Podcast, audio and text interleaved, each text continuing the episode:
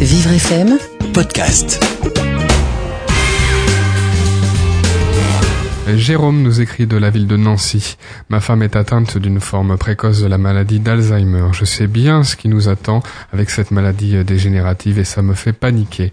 Comment vivre au mieux les mois qui viennent et que faire face à son euh, refus, à son empêchement de parler actuellement de la maladie? Depuis le diagnostic, elle fait un blocage. Jérôme, c'est bien normal que votre femme fasse un blocage parce que c'est un tel diagnostic. En plus, sur euh, voilà, vous en parlez, hein, une forme précoce, donc elle doit être encore assez jeune. Euh, c'est tellement difficile à accepter que c'est normal que, que ça, cela constitue en soi un traumatisme.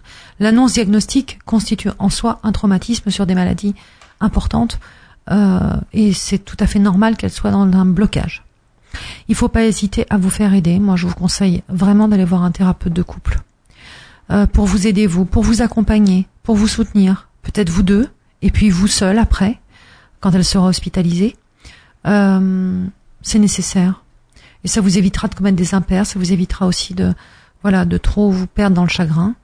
Euh, il y a des accompagnements pour ça. Faites appel à des associations aussi qui pourront vous aider, euh, qui ont des réunions de conjoints, dont euh, voilà pour qui Hein, les, conjoints de personnes malades voilà, qu'on appelle parfois les aidants familiaux qui euh, euh, ont des soutiens. Exactement, qui vous permettront de vous épauler, de vous donner des astuces parce que c'est formidable de pouvoir parler à des personnes qui sont dans les mêmes situations que vous aussi.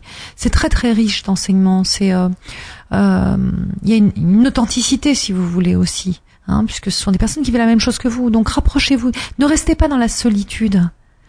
Constituez un réseau autour de vous et, un réseau vous allez le, le constituer rapidement.